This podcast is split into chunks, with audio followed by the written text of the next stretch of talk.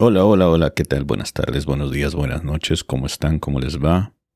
Es un placer saludarlos este día. En esta ocasión tenemos en la escuela a otro invitado, reciente ganador de uno de los Latin Podcast Awards que se celebró este año, Miguel Rollo León, una persona que hemos coincidido con él en un grupo curiosamente, de los mismos seguidores que nos trajeron a los Comic Geekos la vez pasada acá.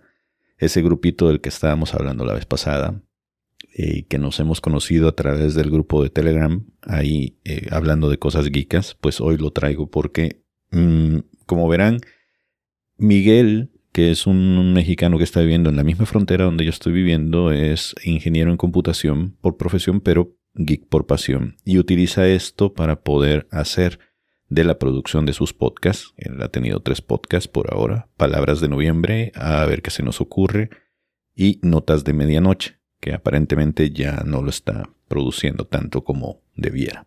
Pero bueno, se ha especializado en buscar esto que a muchos de nosotros en algún momento se nos ha vuelto una necesidad, porque es parte de la producción porque le da motivo de ambientación a lo que nosotros realizamos, que es tener música dentro de nuestros programas, de nuestros shows, ya sea que lo hagamos a pura voz o lo hagamos con video.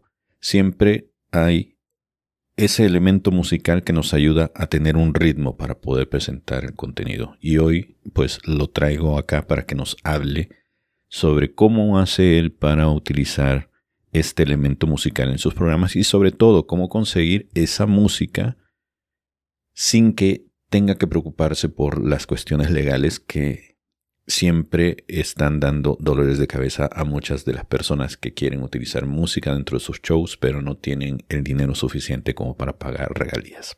Sin más, ¿qué tal? ¿Cómo estás Miguel? Un gusto estar acá. Hola Diego. Diego, ¿cómo estás? Pues un gusto estar aquí contigo después de un par de accidentes, pero ahí pues. estamos. Ahí estamos. Bueno, Miguel, em, se ve media rara tu toma. No sé si hay forma de cómo poder verte tú. Eso. A ver, subo un poquito mejor. Excelente. Vamos de lleno a esto. Contanos cómo es que haces para conseguir la música para tus shows. Como bien dijiste, el problema más grave que tenemos los podcasters es que no tenemos medios usualmente para poder pagar música profesional para nosotros. Entonces, yo me puse cuando empecé con mi primer programa, yo no sé de medios a final de cuentas, pero eh, lo que sí tenía muy definido y por escuchar podcasts por más de 15 años, como bien mencionadas, empecé escuchando los comiquicos en casi desde sus inicios. El tener bien, un poquito tos que sigo teniendo. El tener eh, claro qué es lo que quieres transmitir. Cuando ya tienes eso, tienes que entender, ok, le puedo dar una cierta emoción a lo que estoy dando, a mis escuchas, aunque no sabes a veces si los tienes, pero de todas maneras, que te pueda dar a ti la satisfacción de estar ofreciendo algo bueno. Yo me puse a buscar música especialmente por la situación de los derechos, porque yo ya tengo un trasfondo eh, sobre un poquito de los derechos, siendo yo ingeniero en sistemas, como le llamamos en México, ingeniero en computación en casi todos los demás lados. Eh, eh, tengo el entendimiento de hace 20 años que empezó a surgir un movimiento que se llama el software libre. El software libre es un derecho que un grupo de programadores consideraba de que por qué tengo que estarle pagando a una compañía por utilizar un programa eh, que debería de ser libre de acuerdo a sus filosofías. Esto generó un cambio más adelante sobre el, licenciamiento de medios, a final de cuentas, de producciones audiovisuales, audio, etcétera. Y esto generó una nueva licencia que tiene una cierta validez legal, que tan profunda no te sabría decir, pero pues que muchos la utilizamos y nos abogamos a ella para poder producir nuestras cositas a final de cuentas. Eh, obviamente no nos vamos a librar del copyright. Eh, estos de hecho le llaman el copyleft y son las licencias Creative Commons. Las licencias Creative Commons, eh, aquí tengo un pequeño apuntito, nos dan ciertos derechos o permiten dar ciertos derechos para que se puedan utilizar lo que estamos produciendo. Por ejemplo, este, la forma más libre es nomás dar atribución. Yo solamente necesito atribuirle a una persona, ok, esta persona produjo esta música. Y a partir de ahí puedo recortarla, puedo modificarla eh, para hacerla. el siguiente paso es el de compartir igual. Tengo que darle la atribución, siempre es lo más básico, pero también tengo que compartirla a tal como está eh, el material del que yo estoy utilizando. Ya a partir de ahí ya nos metemos en las cuestiones de dinero, como eh, es que no puedes presentar derivados, que si solamente la puedes utilizar para cosas que no sean de beneficio comercial, este que es de nuevo con lo mismo, no comercial, pero compartir igual, y que no puedas darle derivados. Entonces yo los que suelo recomendar, por lo que yo pude entender, son o, o con pura atribución o con compartir igual. Okay. Entonces ya con eso, yo lo que pude entender es que eso te permite eh, meterlo en tus producciones sin ningún cuidado. Hay personas que utilizan mucho, por ejemplo, la plataforma de Evox y se supone que en Evox eh, están protegidos por una licencia que tiene la SGAE española, la Sociedad General de Autores y Editores, que es una licencia así como que de radio, que en los radios no tienen realmente los derechos en la música, pero pueden producir la música que tiene copyright. En este caso se abocan a esa licencia. Yo sinceramente no confío en esa licencia porque en cualquier momento dicen que han estado negociando para ver si se las permiten seguir usando y qué va a pasar en el momento en el que la SGAE diga, no sabes que ya te retiramos la licencia. Pues adiós todo y, si se te pueden ir las compañías a cobrarte a ti.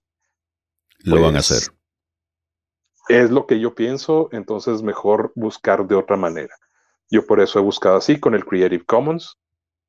Y ahora las situaciones en donde buscar es un poquito complicado, pero yo encontré tres lugares en donde utilizan las licencias que estaba mencionando ahorita de Creative Commons y me he quedado bastante tranquilo de no tener problemas al respecto.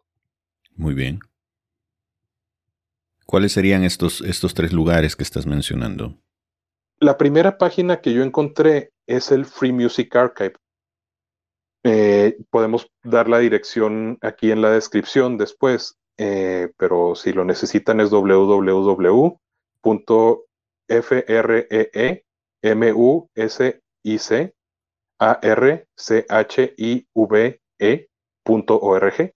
Ándale, le estás aquí mostrando. Sí. sí, aquí estoy compartiendo la pantalla para que la gente la pueda identificar. Van a ver que en la, en la pantalla de su computador o del celular les va a aparecer la F, la M y la A en mayúscula para que sepan identificarla, ¿no? Que están en el lugar adecuado.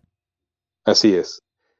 Lo bueno es que tienen disponible mucha música que puede uno buscar. Yo, por ejemplo, mi experiencia mi primer podcast, Notas de Medianoche, era un programa en el que yo compartía noticias de ciencia, de misterio, y ahí tenía, tenía claro que lo que buscaba era que cada género de temas, cada situación tuviera una música en específico, que si había algún obituario, tenía una música un poquito triste, eh, si tenía una nota de religión, si tenía una nota de ovnis, de ciencia. Y Free Music Archive me permitió esto. Fue un poquito difícil porque, pues como les decía, con las licencias de Creative Commons hay que tener cuidado. Y aquí no solamente hay música cuando esas, con esas licencias. Entonces, pero aquí buscando puede encontrar uno. Aquí se hace que estás en la sección de Tribe of Noise. Ya no recuerdo cómo estaba porque tiene tiempo que no he necesitado buscar música. Este, ojalá y después no vuelva a tener el mismo accidente con la computadora y te pueda mostrar cómo navego yo. Este, que hagamos un pequeño tutorial en vivo para que pueda encontrar la gente. Muy bien, pero de todos modos podemos eh, explicarle a las personas que eh, lo siguiente, aquí aparentemente hay dos tipos de buscadores. Hay un Search Pro que sería como un buscador profesional en donde pues supongo que si ya tienes algo de idea de qué tipo de música estás buscando, con qué beats, con qué género, con bla bla bla, pues aquí simplemente te tendrías que meter en este lugar y poder ir buscando las músicas. Lo que me está sorprendiendo acá es que hay un carrito. No sé si esto eh, nos, nos, va a pedir algo de, de, no lo sé. Voy a hacerle clic. Les voy a explicar para los que nos están escuchando qué es lo que se ve en la pantalla. Una vez que ustedes hacen clic, por ejemplo, en el, en el Pro, en la sección Pro, van hasta esto que, como bien lo decía Miguel, se llama Tribe of Noise Pro. Y te aparece un listado de géneros en la parte izquierda de la pantalla y en la derecha o parte central te aparecen pues las canciones, cuánto duran y los bits a las que están producidas. Aquí tenemos una que se llama Let You, Let you Go y dura 2.33 y está a 143 bits eh, por minuto, ah, creo yo. Bueno, eh, les dan la opción de poder tocarla. Vamos a ver, la vamos a reproducir.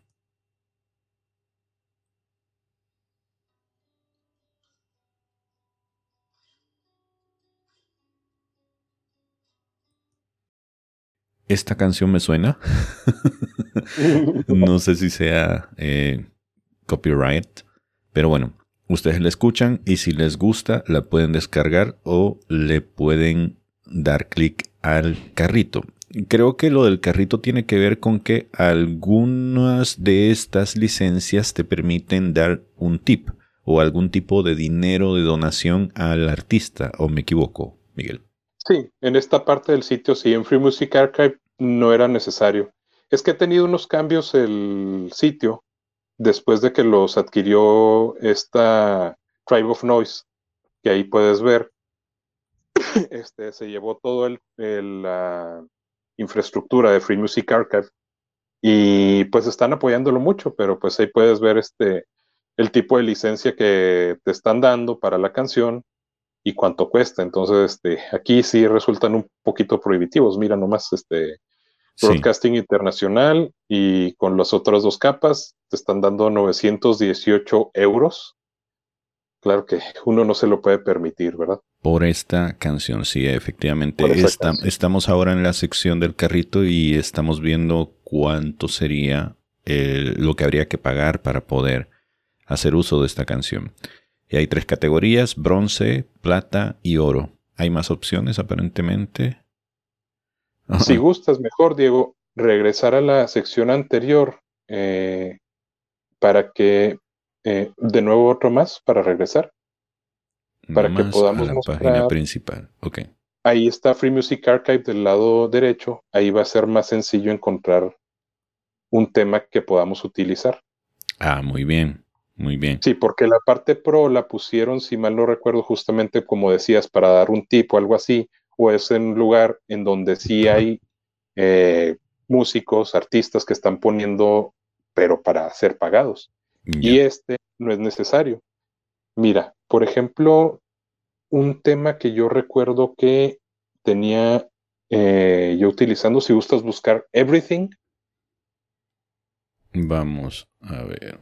Ahorita me fui hacia la parte donde me dijo Miguel y esto me abre otro buscador el buscador aquí tiene la palabra free antes, antepuesto a la búsqueda, entonces supongo yo que nos va a aparecer el contenido gratuito.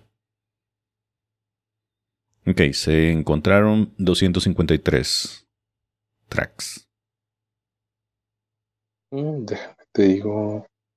Ay, ¿cuál era el artista? Válgame, ya parece que no está el artista del que yo tenía la, la canción. Tema, ¿dónde estaba el original? Es que yo lo estoy buscando aquí en mi computadora mientras tú lo buscas allá. Como tuve un accidente con la computadora, no lo pude estar mostrando yo. Bueno, aquí nos da dos opciones. Aquí nos da opción de descarga y opción de agregar a un mix. Eso no nos interesa. Vamos a ver qué pasa cuando le damos clic en la flechita de descarga. Ok, esto está interesante. Ahí está. Eso es lo bueno, justamente. Aquí te manda em, hacia lo que Miguel estaba explicando, qué tipo de licencia tiene y cuáles son las condiciones que te está dando el artista para que vos puedas descargar este audio y puedas utilizarlo. Por ejemplo, aquí dice que este está como Creative Commons. Es para uso personal, entiendo, no es para venta y no es para uso comercial. No es para y es Este, compartir igual. Se tiene, eh, son los tres derechos que explicaba yo ahorita. Atribución que siempre se tiene que dar es decir, esta persona es la que hizo la música que estoy utilizando. Pero aquí te están diciendo, no la puedes utilizar para cuestiones comerciales y tiene que estar exactamente igual ahí es donde tiene que uno estarse fijando si ese compartir igual le afecta uno a uno. ¿Por qué? Porque yo lo que hago con mis temas, como voy a estar hablando en la pista, tengo que bajarle un poquito a la curva para que no se escuche tanto el volumen y pueda entrar mi voz, este, ya ajustitos que hace uno de mago de podcaster, de editor de audio, porque si no va a estar la música luchando con tu voz, entonces tienes que reducirlo un poquito, este, bajar la amplitud de la onda para que pueda entrar tu voz sin ningún problema. Este, y eso ya pienso yo es una modificación, entonces por eso hay que tener cuidado si es compartir igual, si no es compartir igual. Muchas veces lo que yo hago también es poner una tras otra para poder estar, este, para que siga cubriendo. Si yo voy a hablar cinco minutos o diez minutos, pues capaz de que la pista dura dos minutos, la voy repitiendo, la voy repitiendo. Para formar una especie de loop. Ahí sí, fíjate que yo creo que voy a diferir. Yo creo que eh, igual, perdón, no sé, no sé qué posibilidades hay de estar en contacto con el músico. No sé si eh, en tu experiencia has tenido posibilidades de decir, ah, mira, me gusta esto, voy a preguntarle al artista Parece que sí. Mira, aquí dice contactar al artista. Yo no lo he hecho, sinceramente, pero es una buena idea decirle, oye, ¿sabes qué? Esto. Capaz de que él te dice, ah, pues mira, yo te lo puedo hacer. Las posibilidades, por preguntar que no quede. Exactamente. ¿Por, ¿Por, qué digo yo esto? Por, por una simple y sencilla razón. Posiblemente, aunque estas condiciones sean generales para todo el tipo de uso que uno pudiera imaginarse, a lo mejor la interpretación que uno le quiso dar a esto puede variar. Eh, eh, por ejemplo, eh, yo estoy pensando que más bien la modificación vendría, o, o el hecho de que te diga esto se debe conservar igual, es que no le vayas a agregar un instrumento más, no le vayas a quitar un instrumento, eh, en especial porque ahora y en algún momento más adelante en un siguiente capítulo vamos a, enseñar cómo se hace esto. Eh, está de moda, por ejemplo, quitar las voces de ciertas canciones para poder hacerlas para karaoke. Ahora, eh, esto tiene sus pros y sus contras, ¿no? ¿Por qué la gente hace esto? Bueno, porque hay máquinas que las puedes alquilar, que para una borrachera te animas a cantar y bla, bla, bla, y no pagas las licencias, te bajas la música de algún sitio como YouTube, le quitas la voz y ya tienes tu pista. no necesitas conseguir eh, la licencia para hacer eso, o qué sé yo, ¿no? Mucha gente lo hace para eso. Eh, pero hay otros usos que se pueden dar. Por ejemplo, yo tengo un amigo que él ha creado sus propias canciones, pero para ensayarlas con su grupo me pidió que le ayudara a remover las voces para poder tener y poder escuchar únicamente los instrumentos. Si ese uso va a ser personal, es decir, de consumo que no va a salir de donde tú lo vas a utilizar, yo creo que está bien. Ahora, si eso lo vas a hacer para modificar la esencia de la obra y sacarle provecho, por ejemplo, utilizamos esta canción que estaba ahí sonando, ¿no? La agarramos, le ponemos salsa o le ponemos algún otro tipo de instrumento, le agregamos voces y la base sigue siendo la misma. El artista lo va a reconocer, el artista sabe que ahí está su pieza, pero tú te estás beneficiando monetariamente de eso y eso creo que no se vale. Y deja tú, ya no nomás es el artista el que se da cuenta, es la misma plataforma tengo muchos amigos que empezaron a transmitir aquí en YouTube y se les cae la transmisión porque los algoritmos de YouTube mientras estás transmitiendo te detectan el sonido y si encuentras sonidos con copyright te cortan. Y en ese sentido es que yo decía, a lo mejor lo que convendría es, contactar al artista a propósito de que este Free Music Archive te da la posibilidad preguntarle directamente, mira, esto es lo que quiero hacer, quiero utilizar esta sección así y así, eh, lo quiero convertir en un loop, o le quiero bajar el volumen, ¿me permites hacer eso? ¿O eso era lo que tú inferías como que no se debe hacer dentro del uso de Creative Commons de tu canción o de tu, o de tu obra? Así es. Ok. Bueno, ¿Qué te parece si por cuestiones de tiempo nos vamos moviendo hacia la otra de las páginas que me pasaste, que se llama Free Sound? Free Sound, muy bien. Free Sound es muy interesante porque, pues también obviamente llega a necesitar uno efectos de sonido. Yo, por ejemplo, ¿qué he llegado a usar? Alguna campanita em, en el podcast de A ver qué se nos ocurre es una charla informal de dos amigos que nos gustan cosas ñoñas, cosas geekas, y nos ponemos a hablar de cómics, de, películas, de series.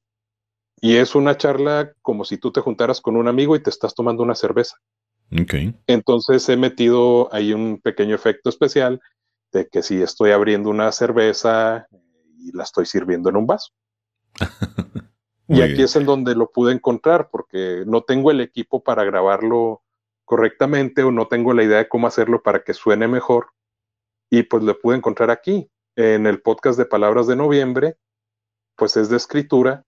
Busqué el sonido de escribir con un lápiz o de teclear en la computadora, para ponerlo así como un, este, un leitmotiv de, este, de cambio de fase dentro del programa no es leitmotiv, pero este, pero se me fue la palabra. Eh, entonces, sí, de, transición, digamos.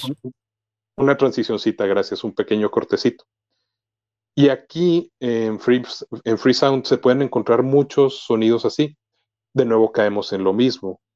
Aquí está también licenciado, entonces tienes que cuidar cuál es la licencia que te están dando. Y fíjense, también están ahí los simbolitos, como los estás viendo este, debajo en la página que está mostrando Diego está el sonido. Este dice Church Clock Strikes Two. Es el sonido de, una, de un reloj de iglesia.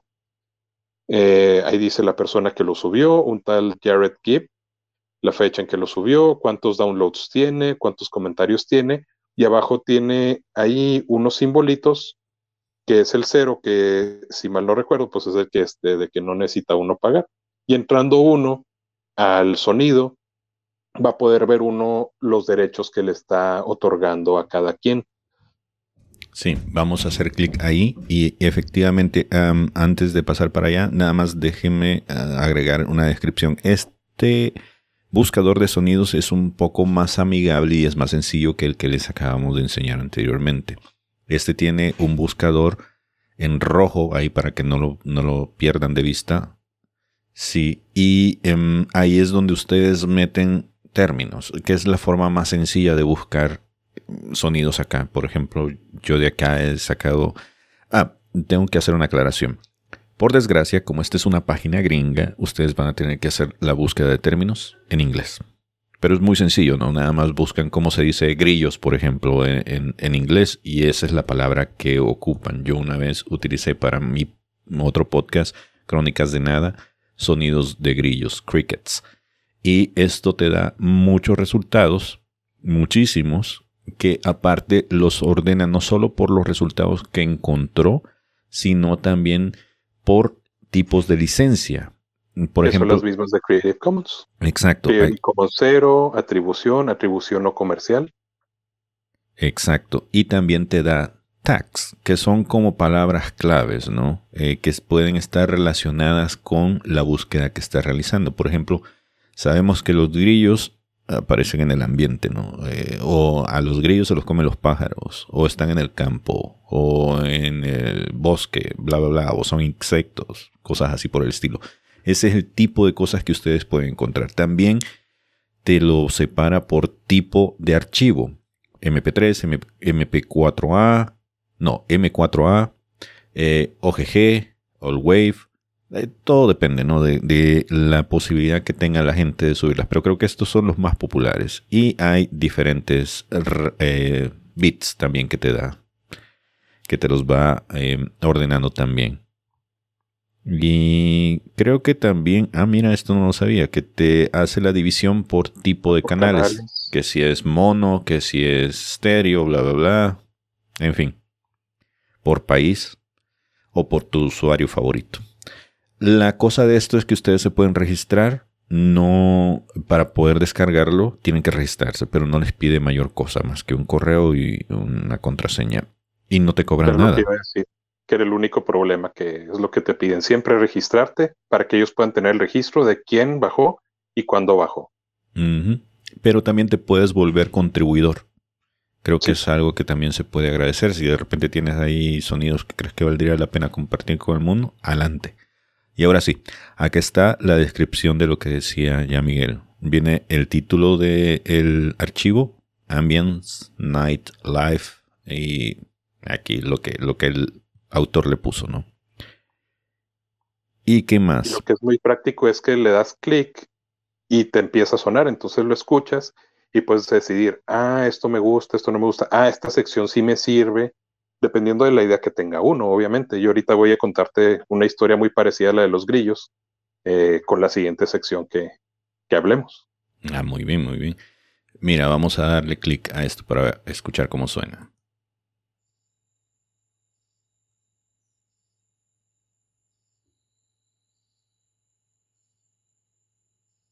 Está muy bajito, pero ahí se escuchan los grillos. Obviamente esto como son efectos especiales que la gente ha grabado con su celular, con su grabadora de bolsillo, una grabadora de bolsillo normal como cualquier otra, no esperen tener calidad de estudio, tampoco sean abusivos. Pero una grabadora de estas es posiblemente lo que han utilizado, es una grabadora de bolsillo de periodista, lo que han utilizado para poder subir estos, estos sonidos. Y ya después ustedes con su pericia de editores le van a dar el toque que, necesiten. ¿Qué más podemos decir de, de, esta página, mi estimado? Pues de esta ya no es demasiado más lo que yo he usado. Entonces, si quieres, pasamos a la última, que esta la conocemos todo el mundo, pero casi nadie la conoce que la puede usar para esto, que es YouTube. YouTube, ok, perfecto. ¿Y ahí a dónde nos vamos a ir? ¿A la librería musical de YouTube? podemos ir a la librería musical de YouTube o podemos buscar dentro de YouTube música libre de derechos y el tema que nosotros estamos buscando. Yo, por ejemplo, lo que conseguí cuando un amigo me dio la referencia aquí, eh, un podcast que puedo recomendar mucho, eh, en los hilos de la tramoya de Entidad Oscura, él me dijo, yo lo que estoy usando es la música exclusivamente que encuentro en YouTube de sin derechos. Entonces te puede buscar uno, este, música sin derechos, música libre de derechos. Yo como la usé en este caso fue eh, y también se puede buscar en español, es una de las facilidades, o también en inglés, Free Copyright Music, cosas así. Y Free Music, ahí empiezan a aparecer usuarios, este de Audio Library, es este, tiene bastantes pistas, y teniendo en cuenta el mood que necesita uno, la situación en que las quiere usar uno. Yo lo que hice es que encontré dos que estaban totalmente sin derechos, sin copyright, que era un sonido de grillos y un sonido de una fogata. Y los combiné los dos. Entonces es la es el fondo que tengo de sonido en el podcast que les comentaba. A ver qué se nos ocurre, que estamos dos amigos platicando y se están escuchando así como si estuviéramos sentados en una fogata, tomándonos una cerveza y platicando así sencillamente con los grillos de fondo también. Excelente, excelente. Mira, aquí sí me sorprendiste porque yo la librería que ya tuvimos también anteriormente un video sobre eso, sobre cómo buscarlo, cómo ir a ese lugar. Eh, no sabía que podías hacer este tipo de búsquedas dentro de YouTube, porque la librería eh, eh, creo que es como un subsitio de YouTube fuera de, no necesariamente si le pones librería vas a llegar a dar al lugar este, pero lo que me está diciendo Miguel ahorita, por ejemplo, me ha dado muchos buenos resultados. Em, tenemos autores, tenemos playlists donde se puede utilizar um, la búsqueda esta y te da muchísimas opciones, muchísimas. Y lo último que yo diría prácticamente para cerrar todo esto es que seamos agradecidos. A final de cuentas, si estamos utilizando lo que producen estas personas, agradecerles. Lo mínimo es promoverlos, decir, estoy utilizando esta música de tal persona. Ya de ahí en adelante, pues lo pueden compartir con otras personas, decirle a alguien ya después que está uno explorando, ah, mira, esta música te puede servir para eso que estás tú buscando. Así nos vamos ayudando unos a otros para que vayamos más adelante en nuestros objetivos.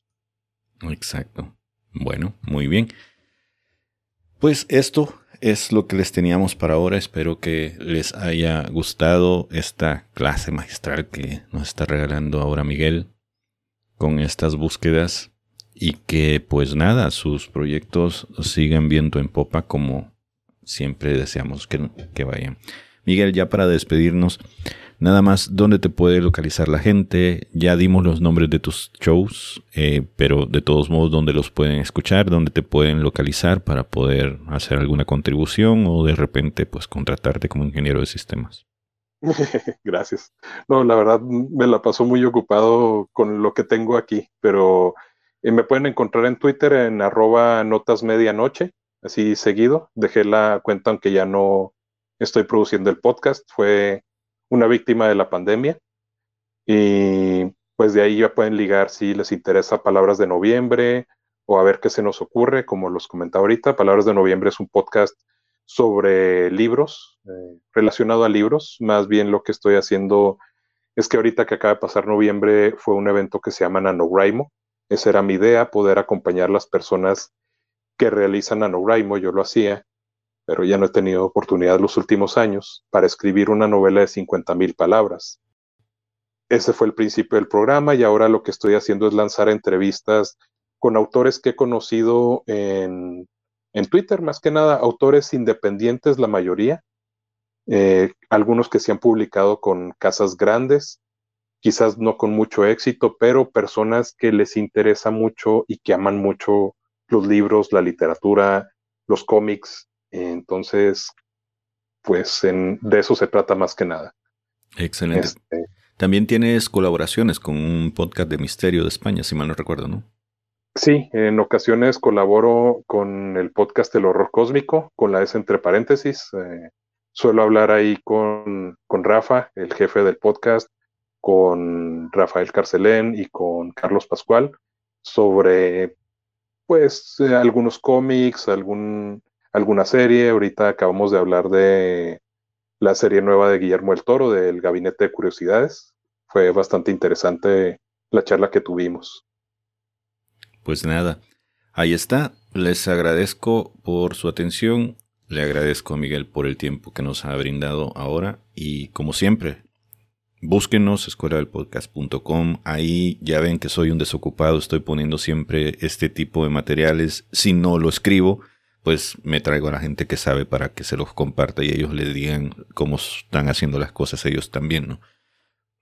Más material como este en el canal de YouTube, en el podcast, porque ya ven, no siempre lo que está aquí termina ya y a veces está un poco más condensado. Gracias, nos vamos viendo el próximo viernes. Ojalá podamos hacer este programa que les decía acerca de cómo utilizar esta otra herramienta Audacity para poder utilizar un par de plugins para quitar voces de medio. Ya sin más, me despido. Un placer.